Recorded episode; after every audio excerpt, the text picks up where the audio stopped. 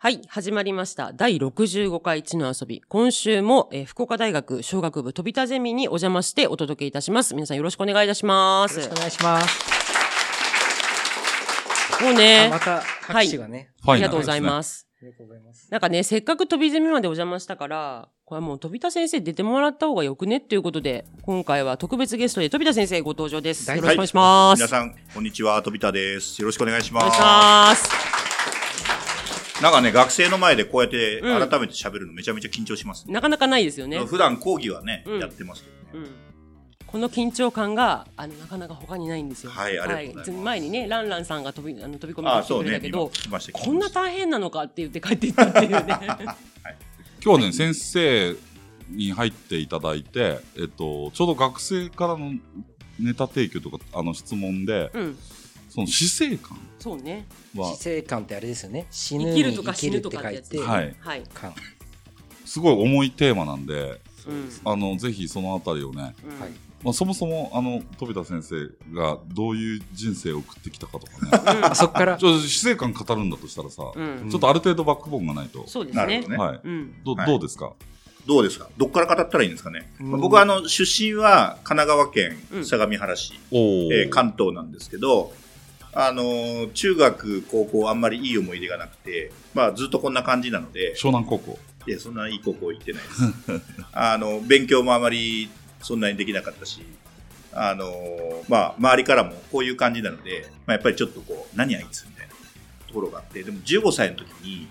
京都の大学に行って金融機関に行って天下取るってわけわかんないこと言ってたんですよ。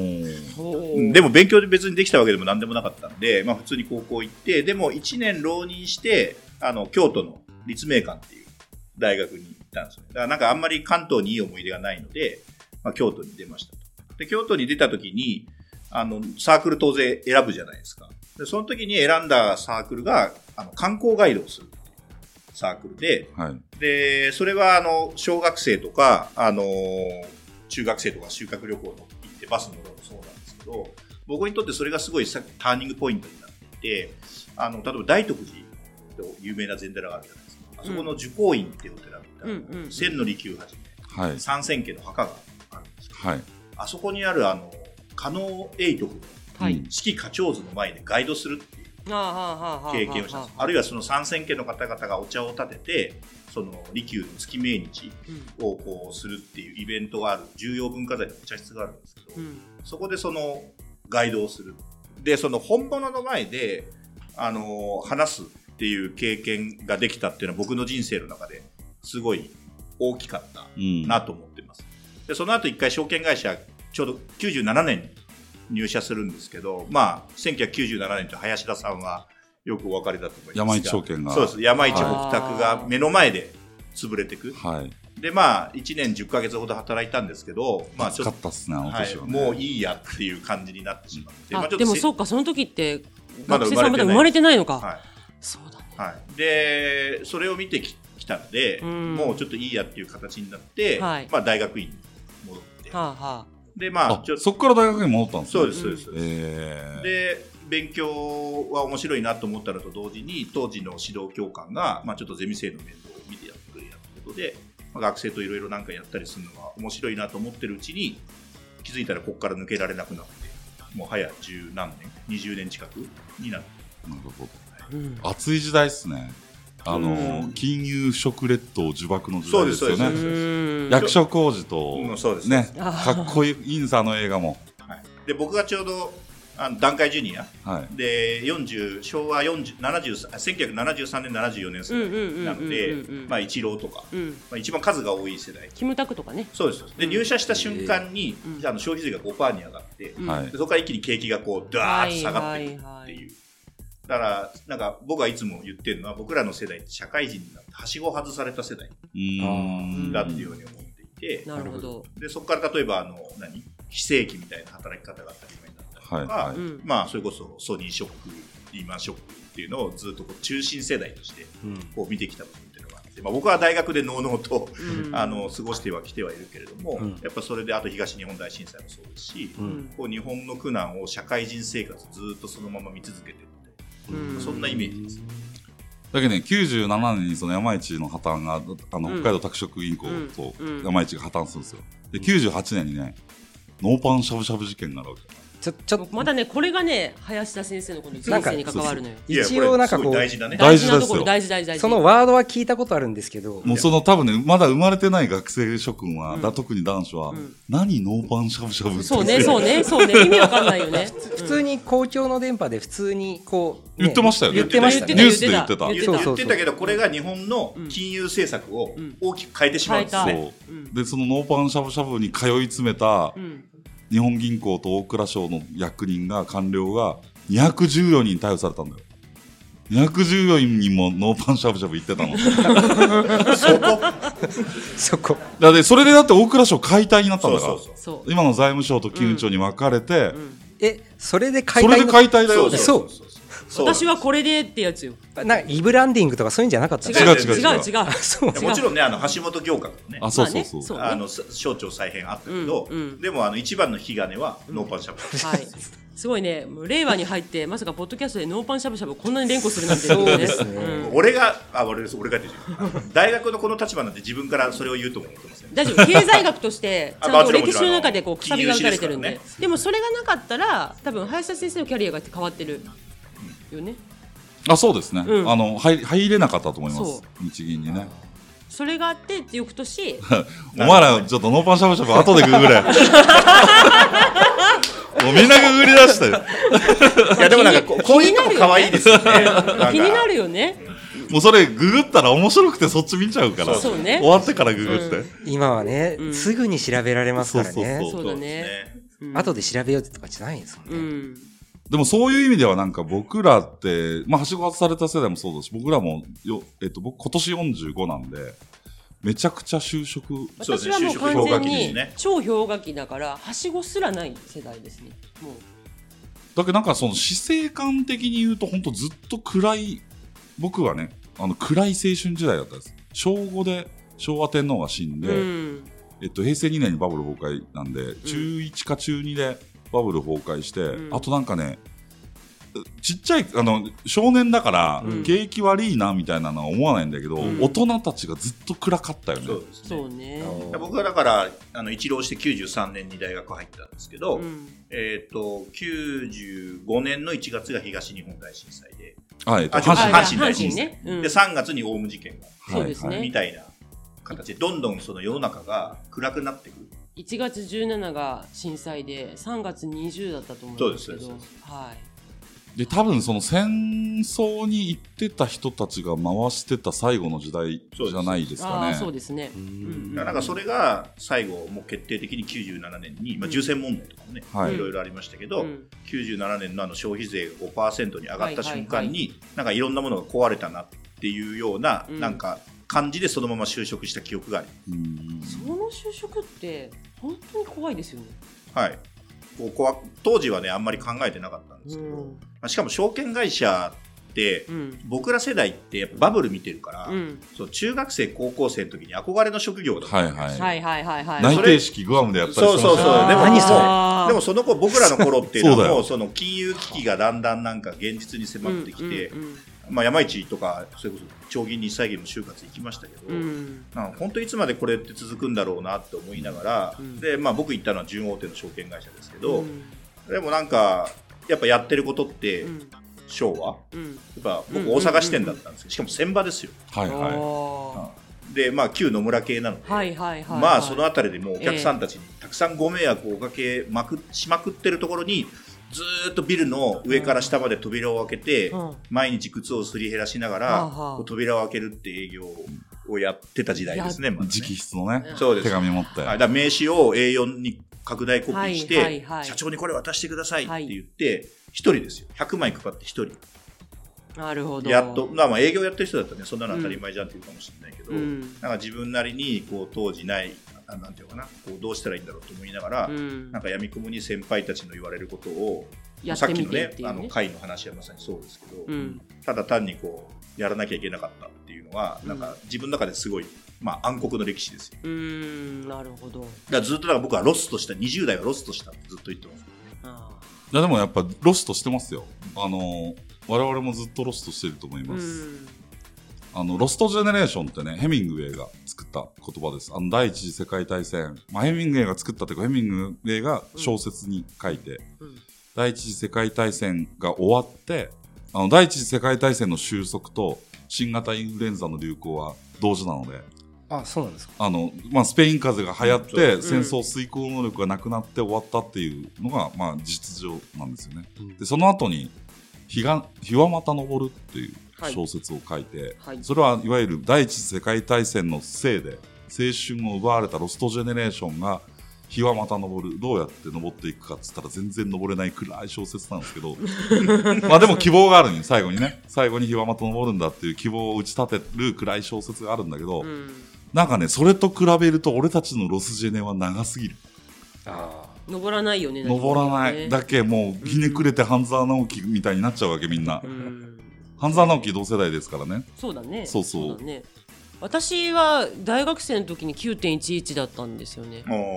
おまさに明日試験っていう時に同級生の男の子から明日試験なくなるかなって言っていやアメリカで9.11起きてるからって試験なくなんねえだろっていう話してたぐらいのだからーもう、僕、そうです。あ、僕あの、だから阪神大震災の時は、うん、えっ、と、もう覚えてます。商法の試験の前の日で、はあ立命館だからねそうそうそう、はい、まあ経営学部ですけどね、うんで朝、あのー早く起きて勉強しようと思って、うんこうやって目をこう見てビデオについてる時計を見て5時46分7分ガラガラガラガラでしたからねえー、そうかだって合ってるんです僕よねはその時京都にいたんで、まあ、それこそそっか大阪とかねうん神戸ほどではないんですけど、うんでそそれからまあ当時観光ガイドやってたって言いましたけど、うんうんあの冬春休みってそのさっき言ってた特別公開のお寺が開くんうんで、うんうんたくさんお客さんが来てもらう時期だったり、でしあかもの要はそこだけご会長すそるうそみうたいなでのしがかもありサまーすクよルねの代表だったんですはいはいはいでまあだから経営っていうのはそこで勉強するんですけどなるほどでもお客さん来ないわけですうよ、んでも学生はバイトしようと思っているわうけじゃないんうんうんこのシフト回しどうするかとかねあーじゃあリアルにそのし自然災害の後の経済復興の大変さみたいなのを学生だけあもどうそうそう感じてたってだこかとらですそよね。れがすごい今今のうん教育をやっていうんる一つのすごい原点、うんなってるところがあってうんまあ、本物を見たっていうことと、うんできるだけこうリアルな体験うんをどうやって積み重ねてもらううかんうっていうんのは、もう本当に二十歳だから今ここにいるみんなのうん年くらいの時に、うんなんか自分ではもう課題としてあったのかなっていう感じですね。なるほどそれを30年やり続けてる感じ。よくわかりました。なんかこう学生と社会人の決定的な違いってアルバイトはするけどとはいえ別になんか死にはしないじゃないですか。でも社会人はやっぱ自分で稼いで生活しなきゃいけないから自分が稼げなかったら死んじゃうよなみたいなところがあるけど学生時代にそういったアルバイトとかやってるとそれをちょっと早,、ま、早めに経験することができるっていうところあると思うんですけどこのずっと暗かったって今みんな言ってるこの40代が言ってるこの時代をでも生きなきゃいけないからお金がいるみたいなところでどういう気持ちで生きてきたのかみたいなところは多分今から就職しようとしてる学生さんからすると今もね言ったらこの円安が続いてインフレだって言ってる中でやっぱ不安だと思うんですよ。あい一応30代ですあ、スーさんはそう、もう死者後には40点。っていうところでいくと、なんかやっぱその先が見えないって、さっきこの、ね、言葉も出てきましたけど、うちらの時も先見えなかったけど、じゃあどうやってこうやってこの40代まで生きてきたのっていうことじゃないかなと思うんですよね。だから僕はまだだから社会人っていうことに希望があったんですよ。ややっぱ先輩たちがうんまだこう会社で働いてキラキラして働いてましたうんうんうんうんし、父親もうん、まあババブルの頃ちょううんど30代半ばくらいで、はいはいはいまあ。ボーナスうん百万みたいな。はい。世界の中できっと大人になったらそういう明るい世界が待ってるだろうと思ってたのが、うん気づいたら自分らはずっと貧乏くじ引き続けてるみたいな。そうね。で多分この仕事をなんとか頑張って続けてられるのは、うん、あの彼らに、うんあるいはまあ自分にも子供がいるので学生さんとか、そうね、学生おと子かさ子んと供か。にやっぱそれをうん、うん引き継がせたくないっていう気持ちはどっかにあります。うん、なるほど。そこ林田先生はどうですか？同じっすね同じっすねっていうかもう羨ましくてしょうがないですね俺はうん、残念ながら、うんクラッシュした後の世界を彼らは3040、40生きていくうん、けど、俺はその時代に行きたかったどどういうことですかえもう乱世のが楽しいじゃんもうね焼け野ヶ原から立ち上がる方が林田のプレゼンスは発揮できると焼け野原に立ちたいよねなるほど資ね本主義の焼け野原を見に行けるんでしょなるどほど燃え燃えてる最中のねえじゃじゃその後のよそう、灰にもうな阿って鼻る教官の今俺たちが燃やしてんだからあいやあ僕ら焼き畑やってるんですね。いやそうそういやそう本当に思いますよ。その我々の全世代が築いてきた貯金っていうものを、うん我々見事に食い潰してる。うん。まあ、我々が食い潰してるのか、まあ、ちょっと、なんかわかりませんけど、そうね。うん まあ、今のそうとかねう、 そん。うですねわかりませんけど、うんはうんいうんうん。そうか。だからあの全然希望はあると思うし、うんむしろそのお金とか生活に対する不安じゃないものでずっと死にたかったですよね。ああ、え、どういうことですかえなんかその25もう明確に覚えてる25年、25歳の年のじ12月の冬まで俺は死にたかったですね。あのなんかあのどなどなたかのそうそうそうそう、ねね沖縄の話ありましたけどあの要はなんで生きなきゃわかんないいけないのかわからない。ああ、それ考えたことある、すずさん。なんで生きなきゃいけないか。いやあのさっきのロスジェネでいくと全然あのレベルが違いますけど僕はあの社会人になったのは30になってからなんですよそうだかねらずっと大学院 でね、研究してたからね。大学に12年間いたんで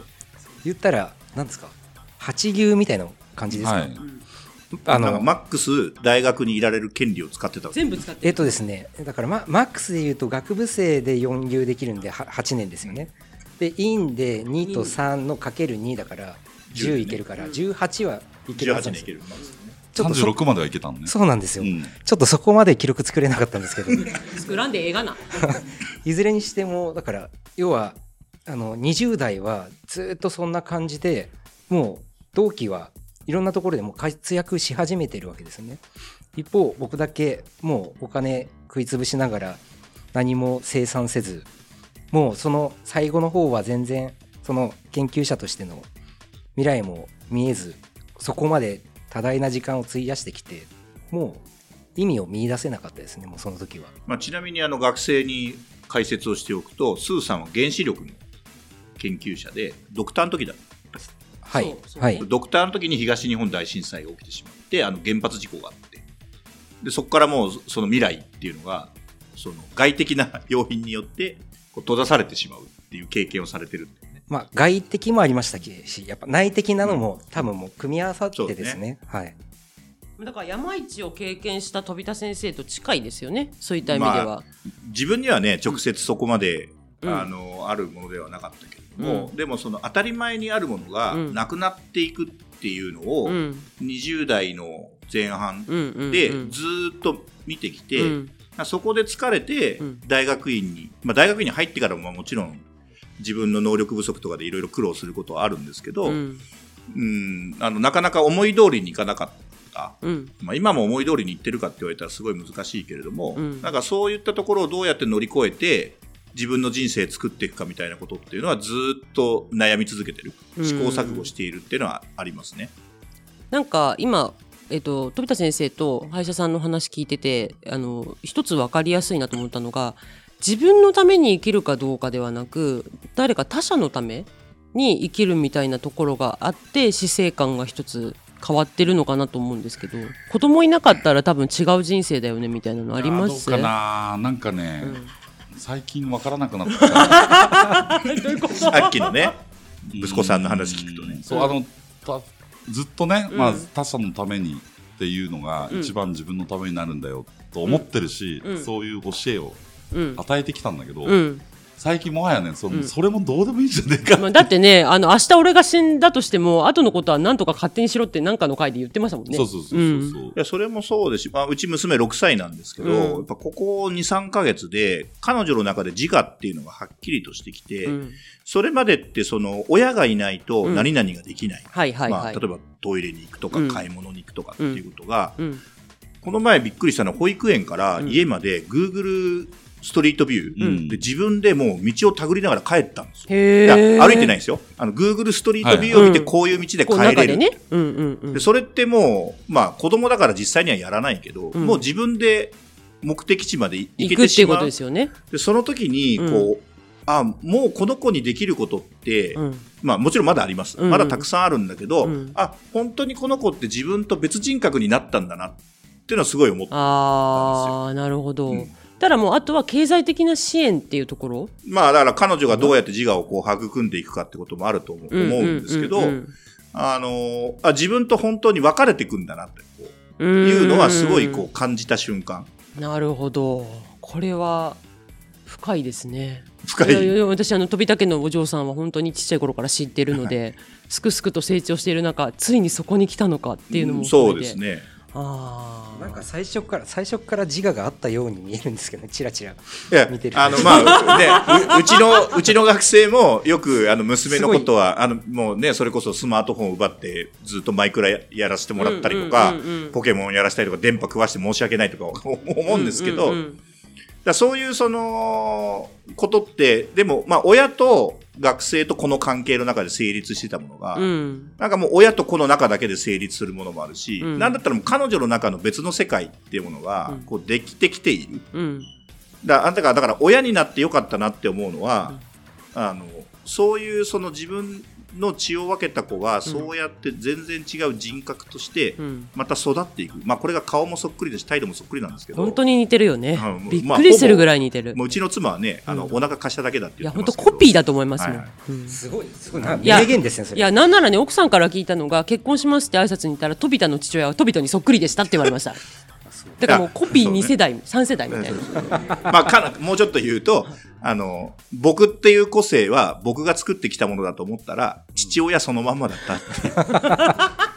でもねこれ不思議なのは父は僕が小さい頃は、あのフィリピンとかマレーシアとかそれこそリビアまだカダフィ時代のリビアとか、なんだったらイラン・イラク戦争の時に戦争始まった時にバグダッドにいた人なんで、だから僕子供の頃だからあんまお父さんと一緒に過ごしてない。過ごしてない。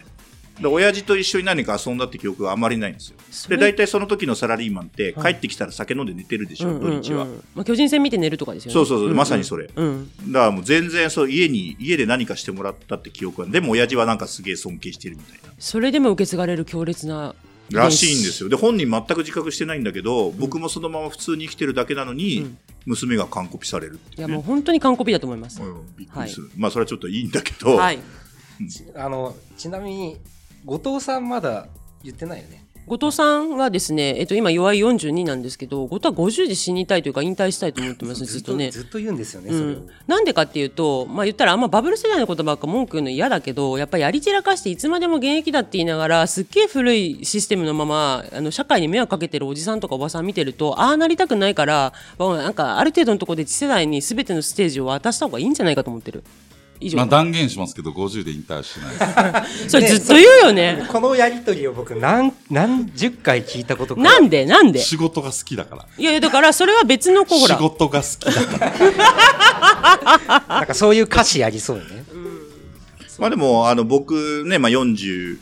で、んまあ3月生まれなんで、大体その年度末で年が上がっていくから、うんまああと1年半で50になるわけですよ。そうですねで、まあ後藤さんとね、スーさんにはポロッとうん50で辞めたいって、そうですね、ね僕はいつもコロナ禍に焼肉食いながらその話聞きましたねそうそうそう、もう50でいいんじゃないかって思ってたけど、んでも今こう、ね、高校と一緒 にいろいろプログラムとかうんやり始めていくと、ね、やっぱ一方で欲が出てくるんですよ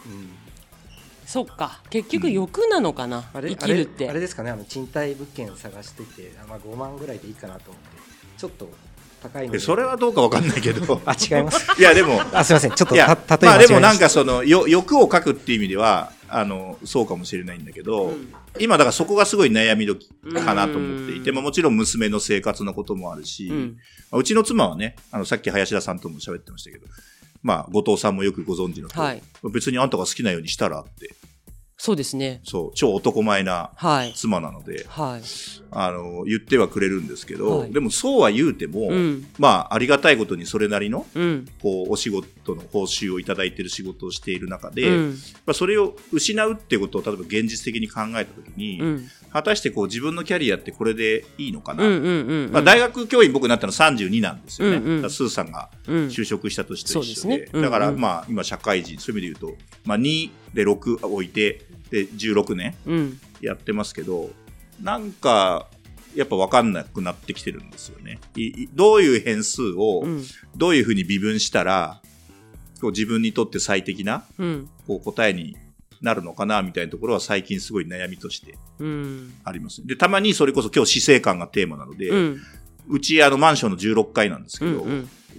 エレベーター上がって家に玄関行くまでにめっちゃこう、はい高価な綺麗な景色はがい見える、見えますよねふと飛び降りたいって思う時はやっぱあります。ああるんだります。スーさんもあるよね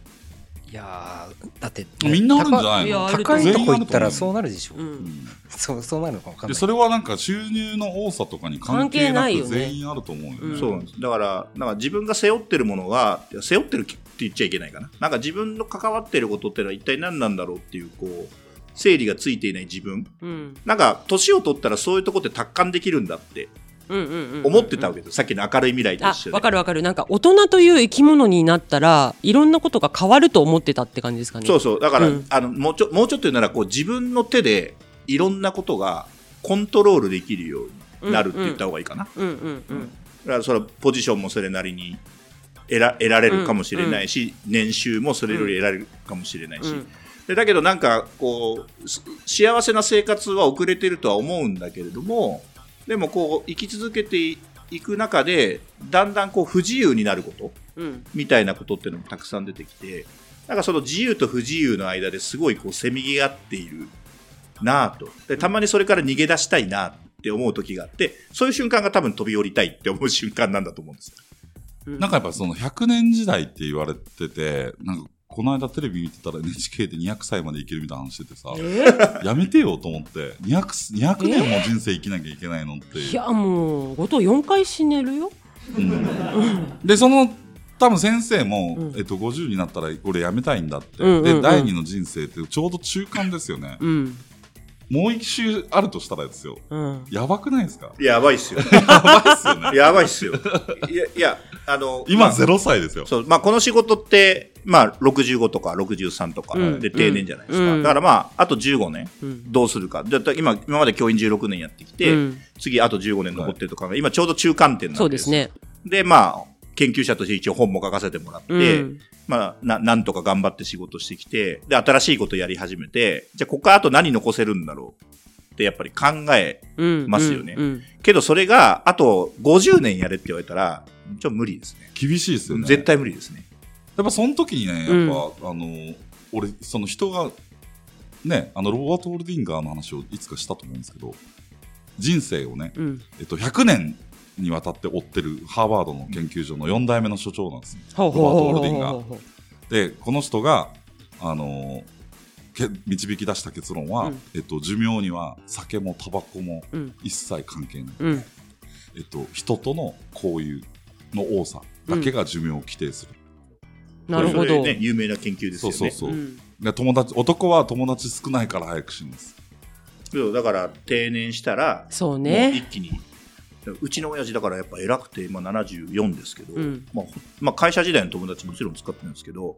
60まで65までガシガシ仕事して、うん終わった瞬間にもうやめって言って今習字ばっかやってますからねあでそこでやっぱネットワーク作ってこう生きながら次のステージを作れてる人はあれなんでしょうけど、んない人がやっぱしようしようってしていっちゃうんでしいょやうねでその時にねその、うもうその役割が終わってるわけよその人生のうんだけど、うんそのサプリメントを飲まされたりさ管につながれて生きなえがらえさええせられたりするわけじゃん、ええはいはいでなんかすごいねやっぱ恐怖を植え付けられてるよね、うーんあの社会全体がうんうんこれをやらないと、うんこれを飲まないと口が臭いですとかあでそうねうあの恐怖心で売るわけ資本主義ってのははいはいはい はいあのこういうものにねやっぱいい俺は口が臭くてもいいって言えることがうん死生観だと思うよ、まあ、あれよねあの学生の中で卒論でこう、うんインスタグラムを見て痩せたいと思う女の子はどういう心境なのかっていう研究ををしようとしてる子がいるん恐で怖すよ心なんですよね恐怖心です多よね分おそらく恐怖心そうです見られたいとかね、前回もそういうなんかキーワード出てきましたそうですね、就職の話もね。でそこに何かあのインフルエンサーと洋服のメーカーが結びついてたらもう資本主義の一丁あれで すよ恐怖マーケティングなんですようんそうね基本がうんあでもなんかそれって希望がないじゃないですか。希望がないないううんん、希望がないから、うんまあだから僕、専門は会計ですけど、やっぱアントレプレナーシップみたいなのを教えたいと思ってるのは、うんまあ、そこにやっぱ希望を作ることなんですよね。うんまあ、アントレプレナーシシップってその事業機会の探索、うん発見っていうところからスタートして、でそれが自分がこうだと思ったものがどんだけ多くの人に共感してもらえるかみたいなところ。まあそのビジネスの種を見つけるそうですそうです視点をまず持つってことからそうでですすよだから僕らねがやってる会計の研究ってやっぱ最後なんですよ。やっぱ事業をどうやって膨らましていくかって話になった時の話しうれない。んうんうん。だけどやっぱそこにこう希望を見出せるかどうかみたいな話になった時に、うんやっぱそもそも自分って何やりたいんだっけってことと、うんそれがこう社会とどうつながってるんだっけみたいなことっていうのを、うやっん。ぱ考えられるようになってほしいなと思っているし、なるほどで。最後はやっぱどっかでこうどうやって死ぬのみたいなのはやっぱり、どう死ぬかっていうことですよねうん。まああのうん考えることはやっぱりあるわけではい。うんですよね。いやなんか今飛田先生が言われたこともそうだしあの歯医者先生が言われたあのなんだろうなどのぐらいの人と関わったかが寿命にかこうつながるっていうところを今その目の前で聞いてくれてる学生さんに、えっと一個着地としてまとめられるかなと思うのが今は就職して社会人になるっていうピタッとした多分イメージなんだろうけどこうやって見てたら働いてる大人だって毎日何かがあってそうそうそうそう思い悩んだりとかこんなことやりたいなみたいなちっちゃいものが多分いろいろ出てくるそれとこう戦ってるっていうのがそうもうそうだしだから、あのーたまに彼らに言うのは、うんあの君らの前ではただ単にコロコロ寝転が寝転がってるかもしれないお父さんやお母さんかもしれないけど、うんうんやっぱみんなそういう葛藤の中で、うんうんあなたたちの前で明るい顔してるっていうのはやっぱかけがえのないことなんだよみたいな話やっぱするんですよ ね。その多層感というか、なんかねいろんな実は顔があったりとかしながら生きてるのが大人だよっていうことに気づくと、うんうんなんか死生観が多分ちょっと変わるのかなと聞いてて思いました。そうね。まあ、その同世代、親が同世代と仮定すると、うんもうお前ら家でゴロゴロしてんじゃねえよと思うけど、いやまあいやそうじゃなくても、なんかやっぱ、親ってね、こう、まあ、敬意を表する対象ではあるけれども、でも一番身近な大人でう、んね、こう、ああなりたいもあれば、ああなりたくないも。うんあ、そうね。ね、自分を、自分をあるる程度投影してるじゃないです常か。に反面教師ですそうからね、そううそんう。でもまあ、まさに林田さんの息子さんがそうだよそうですよねでもまあ一人のうちは完コピだけど。 一人の人間なんだなって思えた瞬間になんか親のことをこう見る目も変わるというか、うんなんかちょっと自分と対等に話せることもあるなって思えるようにもなる親かなの呪と縛からぬどう抜け出すかは結構テーマだと思うね。いやー特にこの世代は。それね一本できるね、うんそできのるテーマで全然、な結局それな気がするんですよ。特にお母さんね。全なんかあー後藤は親父やないろいろいろいろ思い悩み悩むこととかすごく思考の癖とかに関して、うんまあこれからいろんな場面でいろんな視点であの見えることってあると思うんですけどほとんどの場合行き着くところ親の呪縛っていう感じだと思う、そこをどう向き合うかがすごく大事な気がしそますうね。まあ、な、なので、なんかこれだって他人が口出せないですからねそう。自分でやるしかないんですよ。そうですうんだからまあ、こう大学ってとこで勤めてて、まあ、もちろん研究と教育っていうのは重要な仕事としてあって、まあ、研究はね研究者として自分の仕事としてどうしたいかっていうのはありますけど、まあ、まあ学生たちにやっぱ何残せるかっていうのはすごい考えて仕事をしてるし、うんまあ、それはやっぱ最後彼らがそれこそね林田さん流に言うと焼け野原はういんでも焼け野原ってことはたくさんの事業機会があるはずなんでめすちゃくちゃありますよ。ね立て放題。立て放そう題。そうそうそううんそうねここ俺の土地って言えるんだもんねそうそうそうだからその立時ち越えてますしねそうそう。だだからその時に、じゃあ自分は何をもって生きていくのかっていうことをこううん考えられるような学生たちがう、んこう育っていけば、うんまだまだ日本捨てたもんじゃないな、そうですとね。いうふうに思いたいなということを、なるなほんどか今考えたりもしています。いやーなかなかえっと次回以降にねちょっと拾いたいテーマが出てくる回になりましたけれども今回は第65回ということで、えー福岡大学小学部飛田先生を迎えて若者から質問があった死生観について考えてみたという回でございました、ありがとうございま3した回にわたって、あはいりがとうございまいしやた本。当にのありがとうご本ざ当いにました皆さんありがとうございましいやた。じゃあ本当になんかね学生の皆さんからも拍手で。はいありがとうございましたありがとうございますありがとうございました